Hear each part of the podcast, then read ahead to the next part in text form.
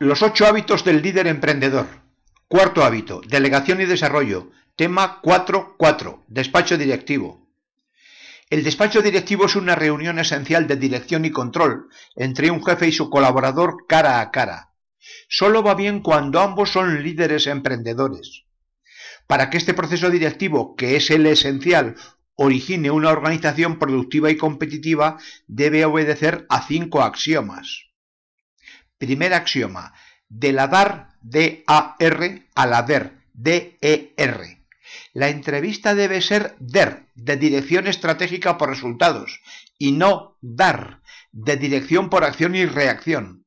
En la DER, el despacho directivo se celebra una vez cada dos meses, en una sesión de dos horas de duración, en la que el colaborador lleva la iniciativa para analizar e informar de la evolución de sus tres objetivos y proponer los tres objetivos del siguiente periodo, del siguiente bimestre. La entrevista habitual DAR por acción y reacción se celebra una vez al año. En ella el jefe lleva la iniciativa para enjuiciar al colaborador, su rendimiento a lo largo del año y darle los consejos que necesita para mejorar. Supuestamente. Es un despacho directivo de pura rutina y mediocres resultados. Segundo axioma, del miedo a la confianza. Supongamos que una empresa tiene una cultura M de miedo tradicional pura y dura. Una M mediocre, digamos. Llega un nuevo director para mejorar las cosas y define con precisión la estrategia, diseña con eficacia los procesos, establece unas políticas de selección, retribución y formación eficaces y establece unos sistemas de funcionamiento francamente buenos. Pero con esto crea una cultura M buena, pero no una C de confianza. Crear una cultura C de confianza y responsabilidad exige un cambio antropológico y un proceso de humanización, es decir, supone imprimir un nuevo carácter y lograr que todo el mundo interiorice unos nuevos supuestos y creencias. Tercer axioma. Influencias extrañas.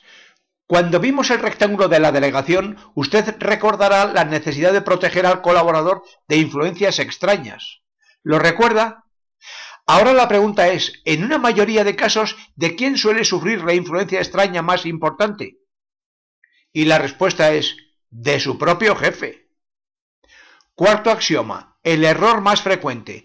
Y entonces la siguiente pregunta es, ¿y cuál es el punto más crítico y frecuente de esa influencia extraña? Respuesta, en que el jefe se mete dentro del control operativo del colaborador, que corresponde solo al colaborador. Esto que acabo de decir pudiera ser el fallo y la causa más importante de que muchas empresas sean más problemáticas que oportunistas.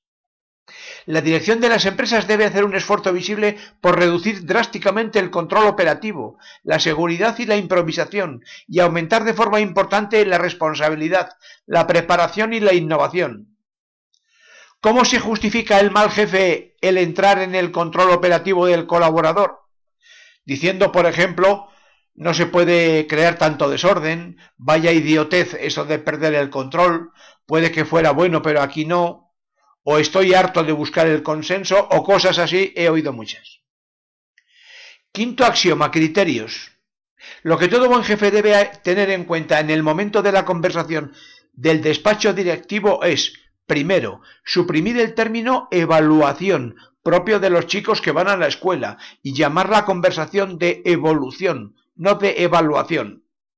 Segundo, el jefe debe evitar actuar como juez que imparte justicia o como Dios de vivos y muertos, actuando más de socio y colega que de jefe. Tercero, no decirle nunca, por ejemplo, el objetivo eran 50 y se han obtenido solo 40. ¿Por qué?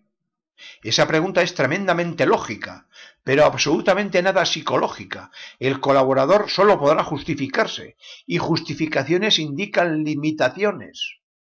Cae la motivación y el compromiso. El lenguaje crea la realidad.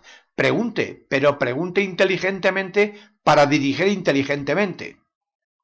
Cuarto, no dejar hablar a los números por sí solos. Los números ejercen una fuerte atracción magnética. Si uno dice cuatro, por fin se queda uno tranquilo y se relaja. Pero antes debe pensarse bien si son cuatro. Quinto, por ello debe comenzarse por una explicación cualitativa profunda. Sexto, y por tanto, el inevitable salto a las cifras debe darse solo a lo último. Séptimo, se debe dejar hablar al colaborador hasta el final, hasta que se vacíe por completo. Octavo, creo que mucho mejor que decir lo que se ha logrado y lo que no, o, en qué hemos tenido éxito y en qué hemos fracasado, es mucho más útil y práctico decir qué es lo que hemos aprendido y qué nos falta por aprender. Y noveno, para concluir, reafirme su confianza y autoridad en el colaborador para que refuerce su capacidad de actuar gerencialmente como un líder emprendedor. Y para concluir, ¿en qué hemos pensado probablemente varias veces usted y yo? Efectivamente, en que de donde no hay no se puede sacar, ni se le pueden pedir peras al olmo. Todo empieza por la selección de la gente y luego por su educación. En otro momento hablaremos de esto. Muchas gracias por su atención.